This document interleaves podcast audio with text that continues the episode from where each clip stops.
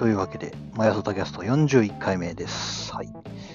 えー3月27日金曜日、19時22分。まあ、いい感じの時間なんじゃないですかね。よいしょ。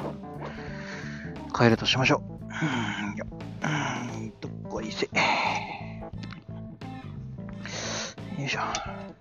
今日丸一日、まあ、本読んでた気がする。本読んでたというか、まあ、本をなんとか解読するっていうところに、えー力を割いておりましたと。うん、やっぱりさ、こう技術書っていうか、僕の、まあ、全然理解がしていないっていう僕の、えーまあ、怠慢というのもあるんだが、技術書をパッと見たときさ、え、この単語意味わかんねえって、やっぱなっちゃうんですよ。僕自身。よくね。うん。ただまあ、それだけだったらいいんだよ。だけだったらいいんですよ。その僕の知識が足りないよねって。うん。僕の知識が足らず。で、そのせいで、えーまあ、一個一個の単語にちょっと解釈というか、その、一個一個またですね、なんかそれの単語をググって調べていって、で、また、それをまた、えー当てはめて、いや、でもなんか意味違うくねと思いつつも、まあ、なんとなくで、なあなあでね、進むっていうことがあると思うんですけれども、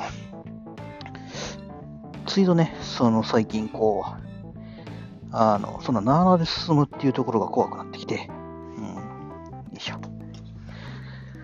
はぁ、帰ろう。お腹すいた。つっても帰ったらすぐバイトなんだが、うん、よいしょ。えー、っと、よいしょ。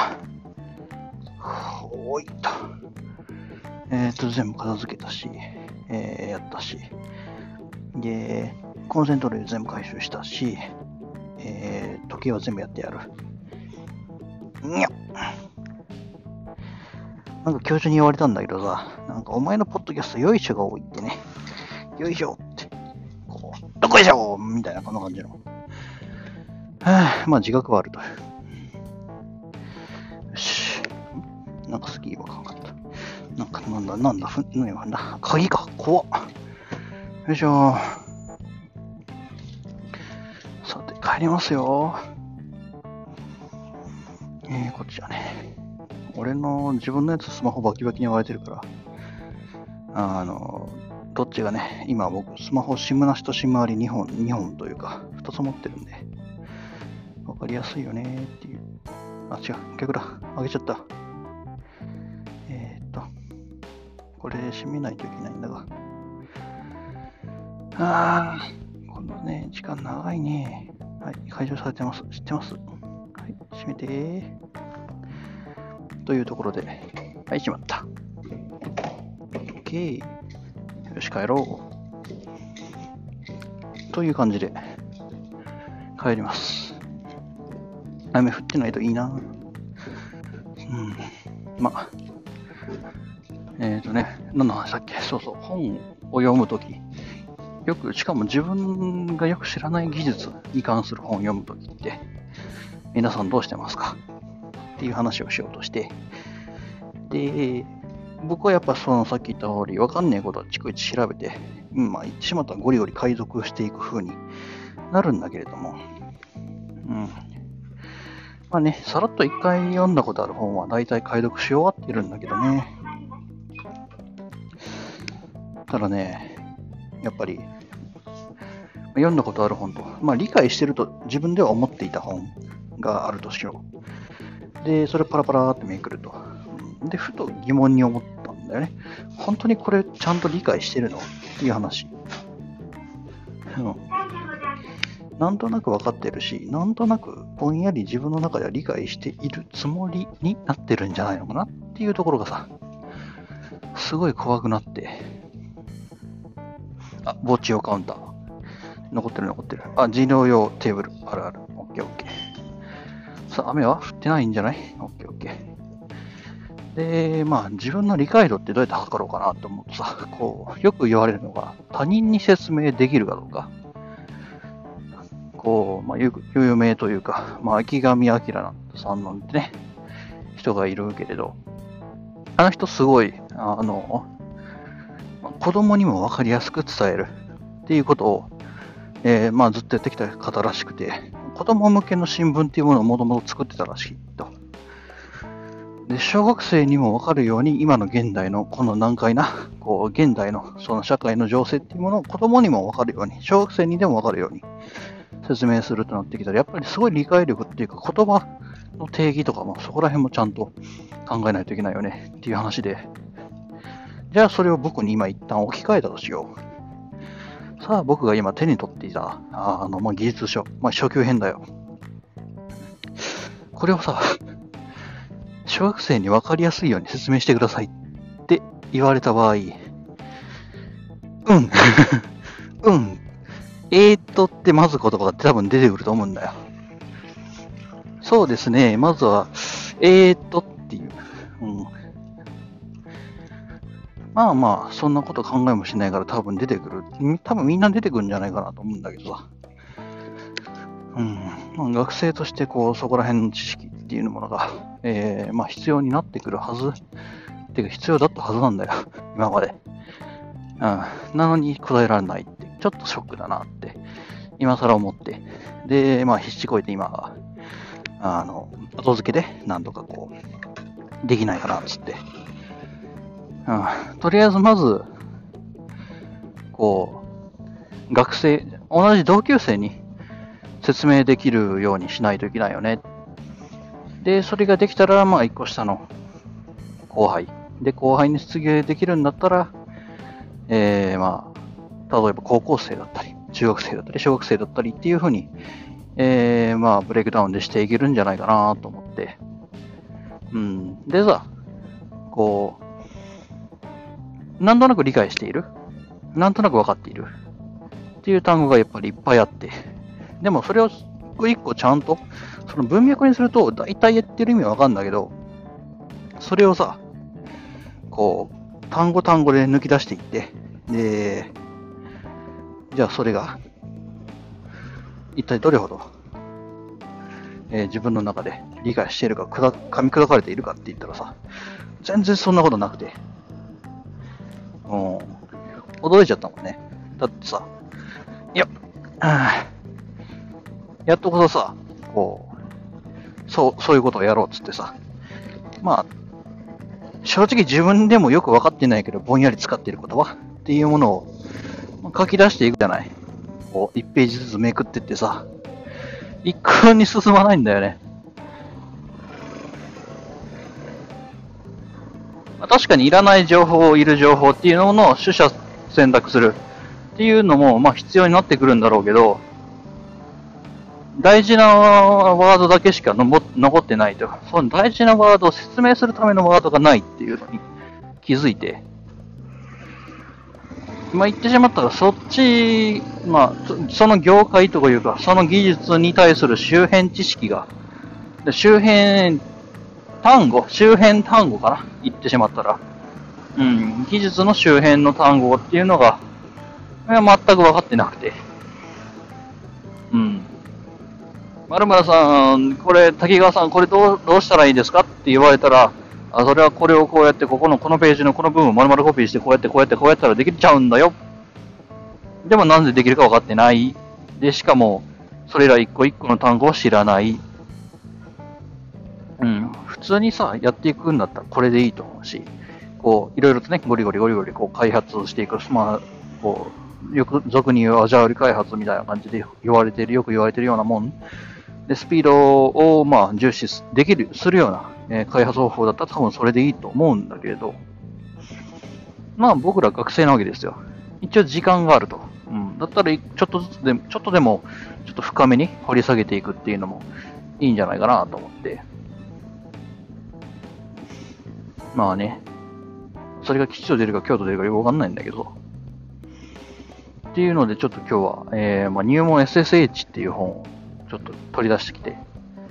で、SSH はね、僕が、えー、まあ、研究室に配属された時に、えー、まあ、家から、あの、学校のマシンに、まあ、ローカルで、ローカルでじゃなくてリモートログインできるように、えー、まあ、そういうことをしたという話なんだけど、今さ、ポロって今ロリモートログインって言ったけどさ、俺実際にこのリモートログインって何って言われたら、えー、っとってなるんだよ。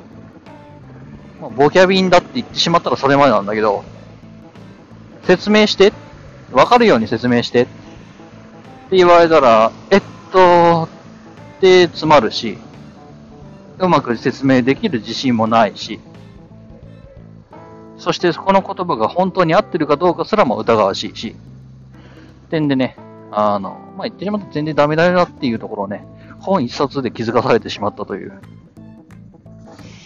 んで、しかも多分これさ、他の技術書にもつながることだと思うんだよ。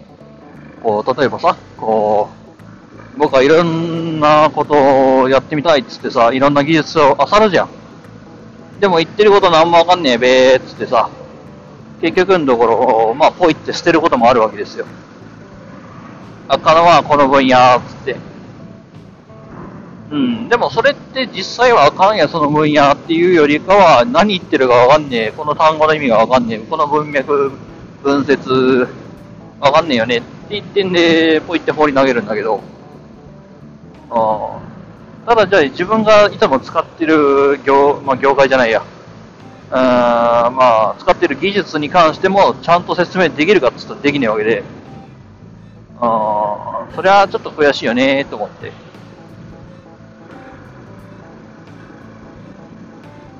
まあ、正直それをする必要はあるかと言われればないという答えが、えー、僕の中では出そうな気がするんだが、うん、せっかくさ、時間はあるんだからさ、そういうことやりたいなと思って。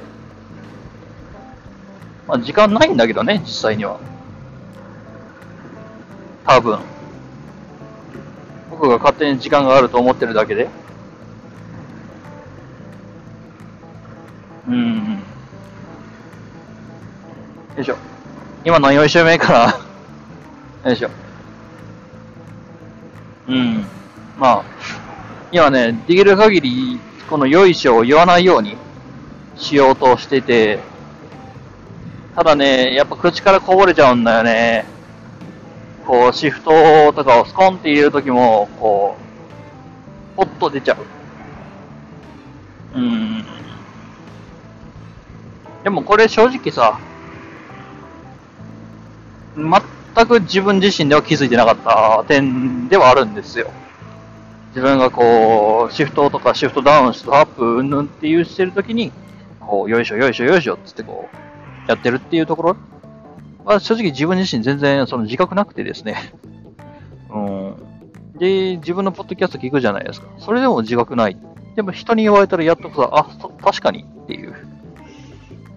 そう。これがね、やっぱり面白いよね。でしかも自分がさ、あの、バイクを運転してる時に他人からそのバイクを運転してる時の仕草、癖っていうのを指摘されることってまあないと思うんだよ。ある人いるのかな？こう自分が例えばこうバイバイクというか車でもいいよ。車でも運転してるときにさ、この車をこうハンドル切るときにどっこいしょーっつってこうハンドル切っていく人がいるとしよう。自分でも気づかないよね、多分。で、それは他人に指摘されるってことはあるんだけど、ことバイクって一人乗りだよね。うん。こう、その人にしかない癖っていうのはやっぱあって、でもそれって指摘する人がいなくて、うん、まあ、指摘されるよう、指摘される、まあ、ことは絶対にない、絶対ないとは言い切れないな。指摘されたし、今回。んでね、やっぱ面白いなと思って。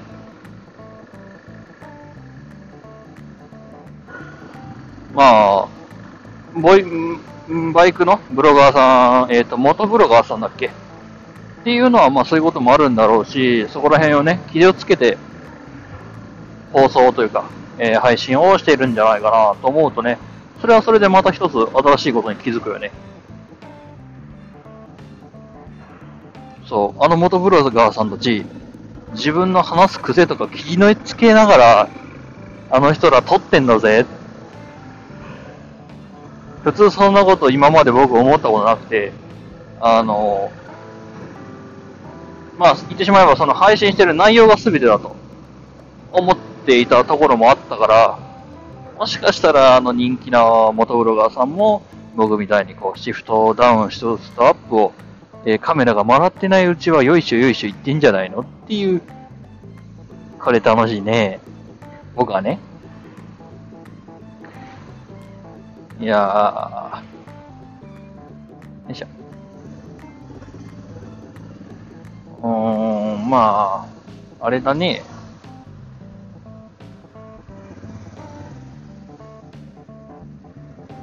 よいしょ。正直な話、こう、バイク用のインカムをとっととつけられればいいんだけれど、うん、まだちょっと時間がかかりそうかな。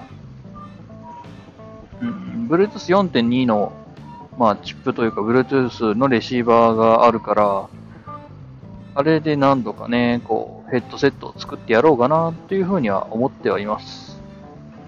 さて、いつになることやら。まあ、早いうちにしたよね。うん。夏休み、ちょっと、まあ、時間があれば、あるかな、時間。ちょっと一週間ぐらい、えー、研究室に顔出さずに、ちょっと日本の方、北の方へね、えー、ブラブラと、バイクこの、この、この子で、行ってみようかなっていう計画はあるんだけれど、よいしょ。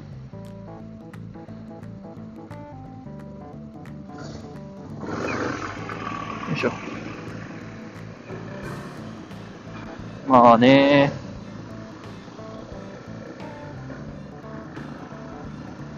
いや、楽しみだな。そういえば、まあ、食器、研究室の食器がね、ちょっと、まあ汚いから、汚いというか、まあ溶けたりしてるものもあるし、まあ、衛生上、ちょっと変えようかなんて話も出てたんだけど、どうだろうね。僕はそのまんまでもいいと思うなーっていうは、うん。うん、というより、そこまで気にするかいって思ってしまったのだ。確かに溶けてると。溶けてる部分を口に運んだかどうかっつうと。うん、でもまあ衛生上というか、まあ、異物を口の中に入れるっていうところに抵抗があるのだろうか。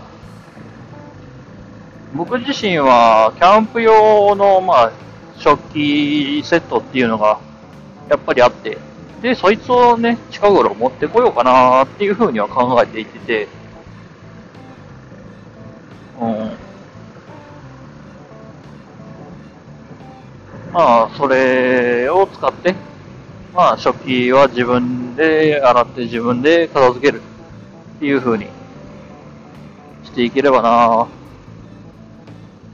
な。んこれの何がいいかってさ、こう、まあ、ないと思うよ。ないと思うんだけど、あの、食器を、まあ、使った、今、まあ、ウイルスどうこうつってるからさ、うん、食器を使った感染っていうものがなくなるんじゃないの？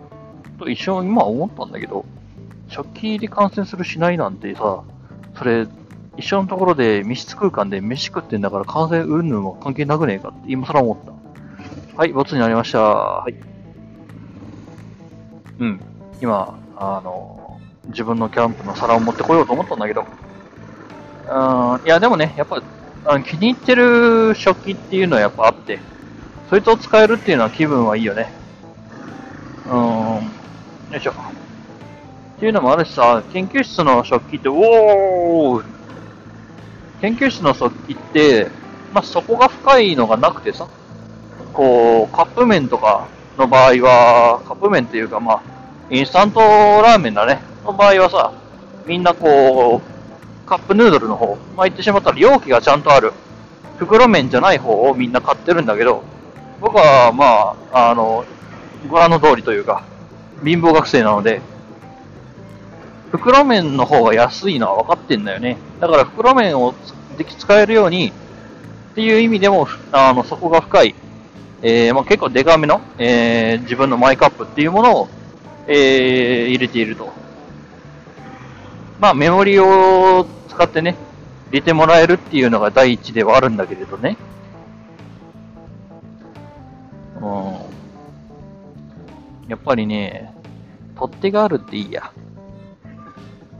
うん、で、しかもさ、僕、フレンチプレスでよくコーヒー入れるんだけど、そのフレンチプレスで入れたコーヒーがちょうど300になった時のあの感覚っていうのはもうほんと素晴らしいよね。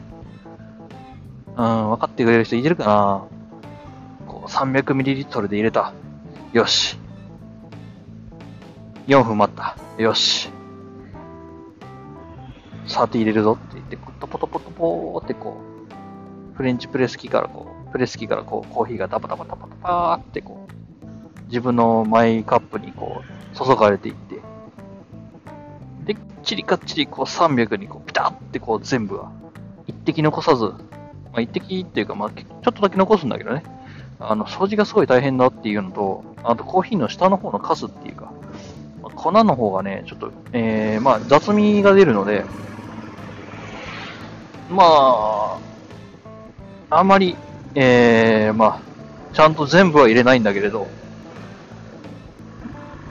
まあ、それで、まあ、だいたい300って言ってるけれど、実際にはこう、その微粉というか、その粉の残りかすっていう、まあ、そのすごい小さい微粒な、えー、粉っていうものを残すために、実はね、300g なん 300g で入れてるんだけれど、実は 310g で入れてる。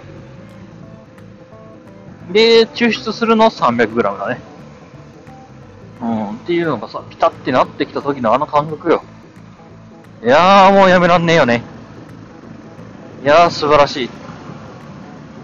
どうしてみんなあれをやらないのか僕は不思議でならないんだな。あの感覚、あのピタッとメモリにあった時のあの感覚。いやー、噛み締めてしまった。今ちょっと噛み締めてしまったよ。思い出して。さあ、なんで、あれね、多分みんなやったら絶対ハマると思うんだよな。みんながこう不思議そうな顔でさ、何やってんの？って顔で見るんだけどさ、逆に言ってしまったらあの感覚をさ、あのー、まあ、入れるたびに味わえるわけだよ。まあ、でもそこってさ、こう、自分の技術力というかさ、コンマ1グラムでもずれちゃダメだっていう、このプレッシャーとさ、こう、入れる時のこの緊張感、そしてちょっとでも手元が狂ったら、こう、トパッといっちゃう、この、この冷静な駆け引きがね、すごくすごく楽しいんだな。いやー、分かってくれる人いてるのいいな。うん。そう。で、しかもさ、これ楽しみ方2つあって、グラムで、こう、トポトポトポって300グラムでピタって止める方法と、メモリを見ながら、これ上級編だよ。メモリを見ながら、そのメモリに合わせて止めるっていうのがあって、そう、メモリの方がね、しんどいんだ。こう、重さという、重りというか、測りだね。測りでさ、やると、まあ、目に見えるし、すごいデジタルでわかるんだけど、うん。ただね、そのメモリでやるときは、こう、やっぱりその、メモリのちょっと上かちょっと下か、それともメモリちょうどかで、結構分かれるから、あの、他人とね、こう、見せ合いながらというか、他人にこう、パフォーマンスでね、こう、トボトボトボトボって入れるときはね、結構ね、あのー、喧嘩になります。はい。だからこう、人に見せるときは、こう、はかりにね、乗せてね、こう、ぴったり止めてやるっていうのが、すごく気持ちがいいんだね。おーっつってこう、なんでもないんだけど、本当になんでもないんだけど、いやでもここにこだわってるとすごく楽しいんだな。なんでだろうね。かってこう、ピタッ、ピタッってこう、そう、150! よしつってこう。ただね、これ 1g でもずれてみそう。あの、めちゃくちゃバカにされるからな。うん。でも、その、その駆け引きがさ、すごくすごく楽しいんだな。うん。って言って今、その沼を今生やそうとしている。おっとっとっと。うん、僕みたいにこう、ぴったりかっちりこう、入れてくれる人はいないかないやー、楽しいんだよね、あれ。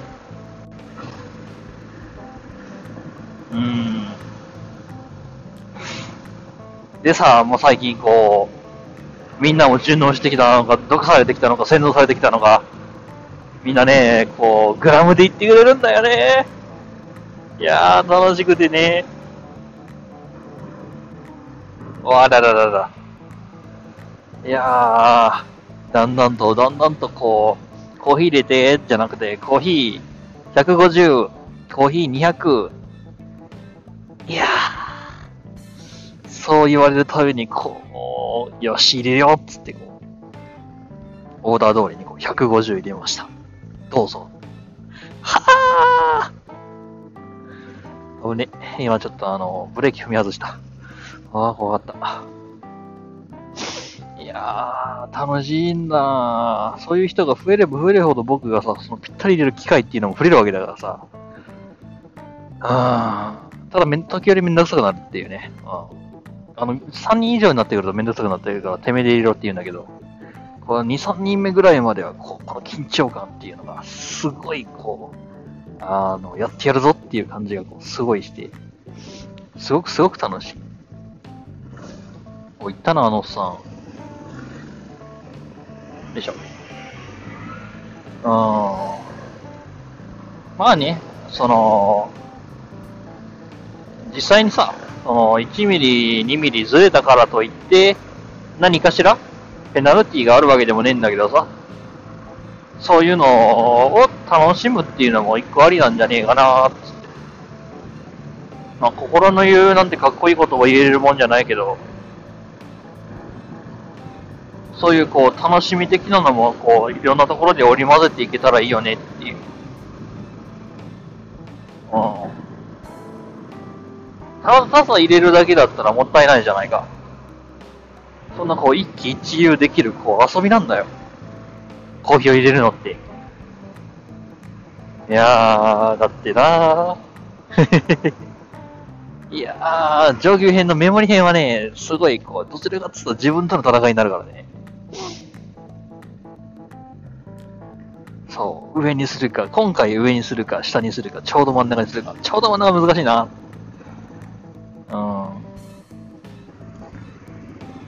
そう、ただでさえさ、一滴変わればそこら辺変わってくるからさ、すごくすごく難しいんだけど、でもまあ、それに挑戦する価値はね、ありますと。うん。ただ正直な話なうん。正確さという面では、あまり、あの、信用にならないので、うん、ちゃんとコーヒー入れてって人は、そのメモリでやる方法はね、あんまりお勧めしません。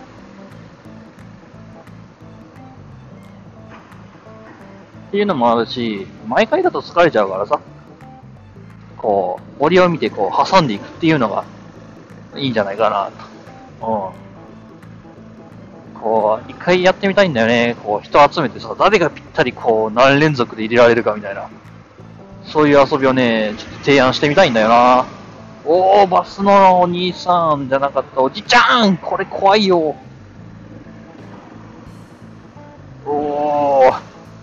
死ぬかと思った。まあまあよくあるんだけどさ。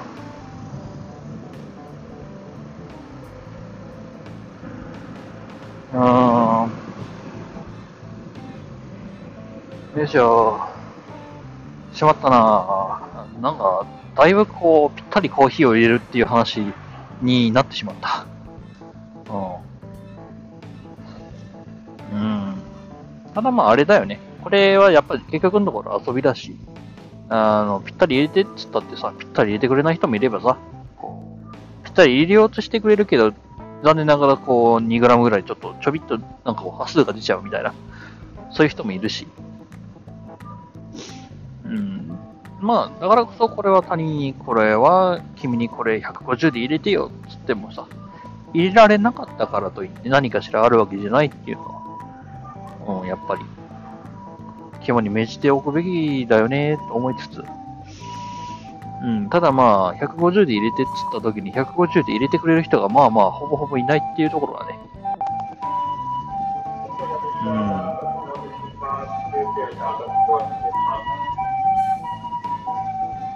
うん。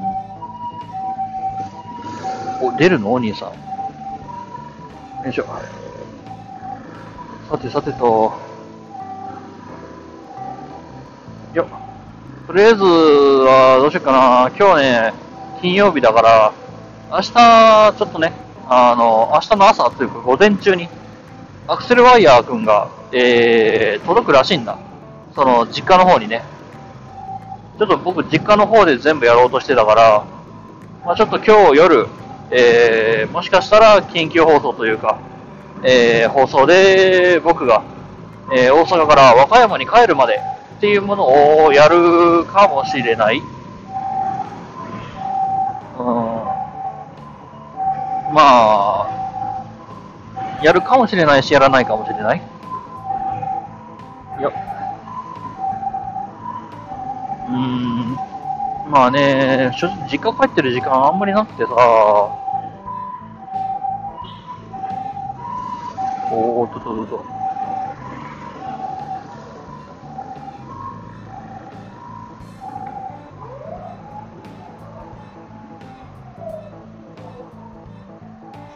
よいしょ。うん。なんかこういろんなさ、企業が、えー、まあ延期延期延期ってなってる中で延期しない企業だってやっぱりあってさ。うん。そういう会社はもう4月というか3月の中でも全部切っちゃうし。っていうんでね、なんとも言えないんだな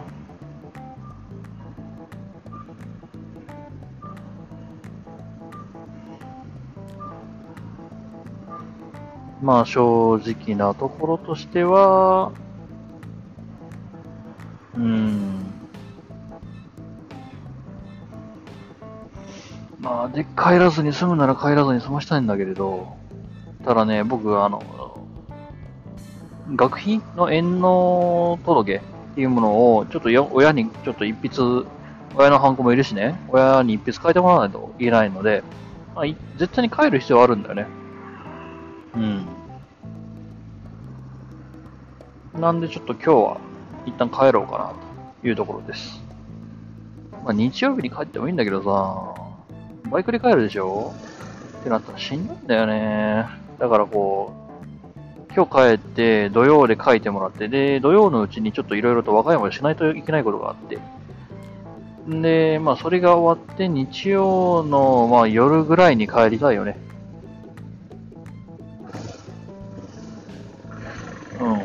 よいしょ。よいしょ。うん。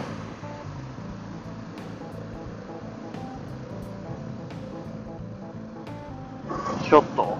で、ちょっと今考えてるのが、別のことで考えてるのがあって、あのー、僕さ、あー、まあ、ちょっとね、学校の方でバイトをしてると、バイトをするというか、まあ、監視員みたいなもんなんだけど、まあ、そこのバイトを、まあ、多めに入れることによって、こう、ちょっとね、学費の方を、ちょっと賄っていきたいなっていうのがあって、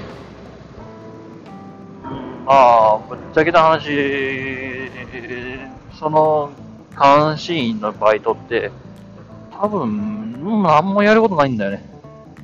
何もやることないっていうか、多分俺、初手で、あの、もう、その、監視する部屋の、おわだだだだ。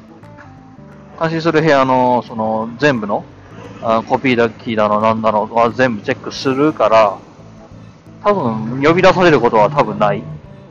し、すいません、質問があるんですけどって言ったら、まあ、あの、学校の学習支援の方で、えー、全部やってるから、そっちの方で聞いてねっていう話はする。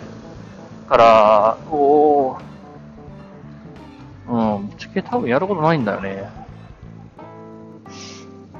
まあ、バカみたいにさ、こうコピー、コピー紙を使うような、えー、人らがいるんだったら話は別なんだけど。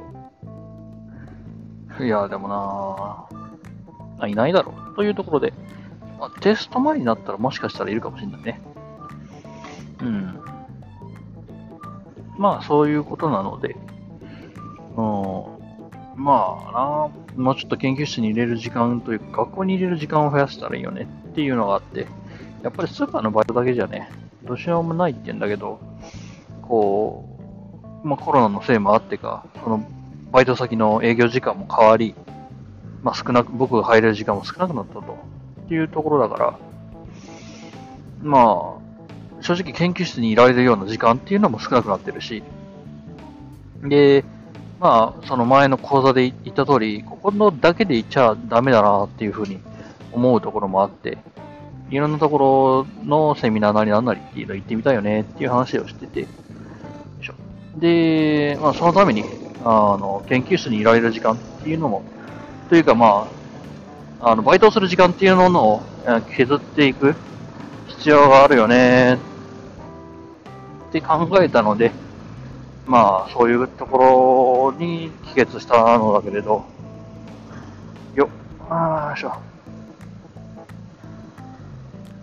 京橋のね、タクシーはね、怖いんだよね。なんで怖いかって言ったらさ、ウィンカー出さずに右左曲がるんだよ。客見たらすって横横避けていくからさ。で、客見つけるじゃん。横寄せるじゃん。後ろ見てないんだよね。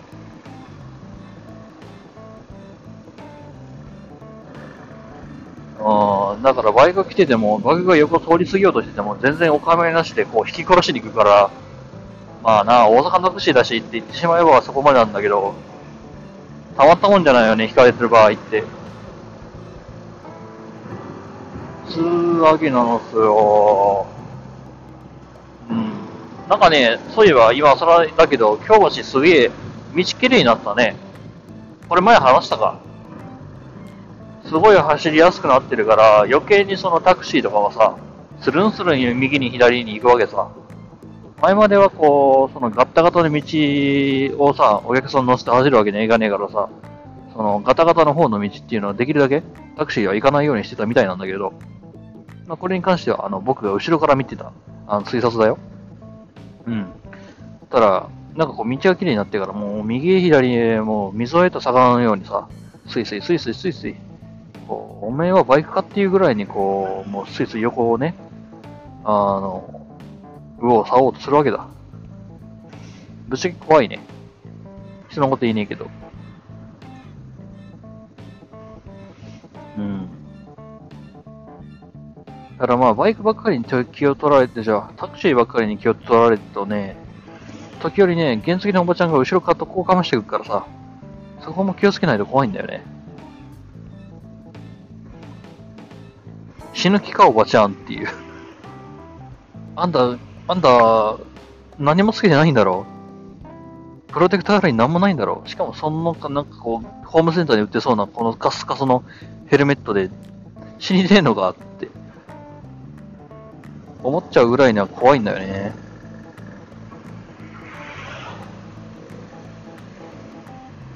よいしょ。うーん、よいしょ。でもどうしようか。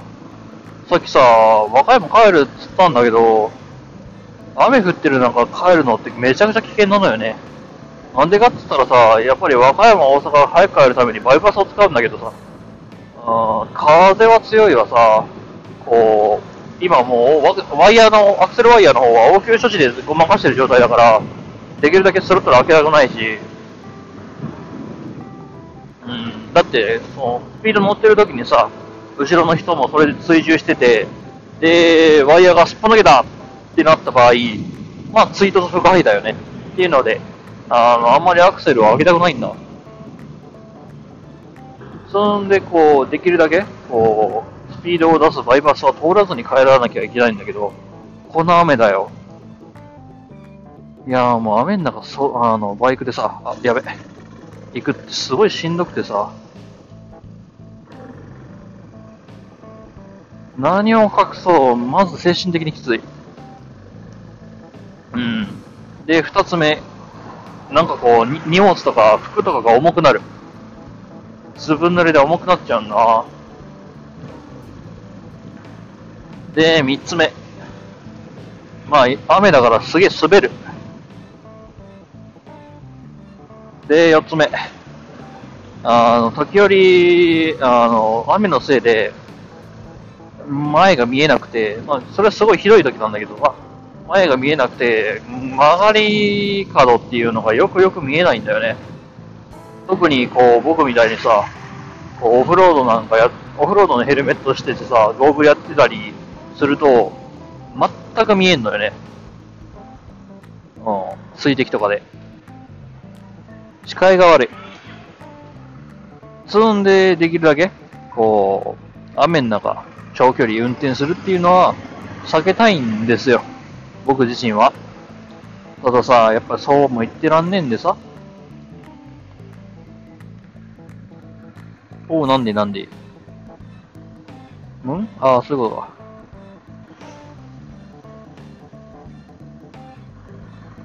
まあね、ちょっと、いや、ぶっちゃけ、明日帰ろうか。じゃあ、夜、夜じゃなくて明日帰ろう。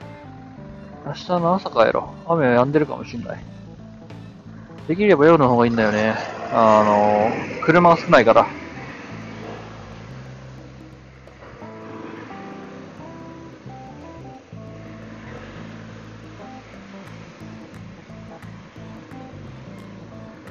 うん、やっぱり人、車が多いと、まあ、その、家までの距離っていうのも、まあ、あの、かなりちょっと違ってくるしね。やはり、スリスリ行ける方がいいんだから、まあ、夜中、深夜ぐらいで俺は帰りたいんだけれど、雨の中じゃな帰りづらいし、何より応急処置を施してるようなオンボロ車だよ。ただでさえさ、通常時でさえ怖い思いして帰ってんのにさ、あの、いつ、いつ弾け飛ぶかわかんないような爆弾抱えてるさ、オンブロ車乗って帰るのすごい怖いよ、やっぱり。それを直すためにさ、和歌山帰るってのはあるんだけどさ。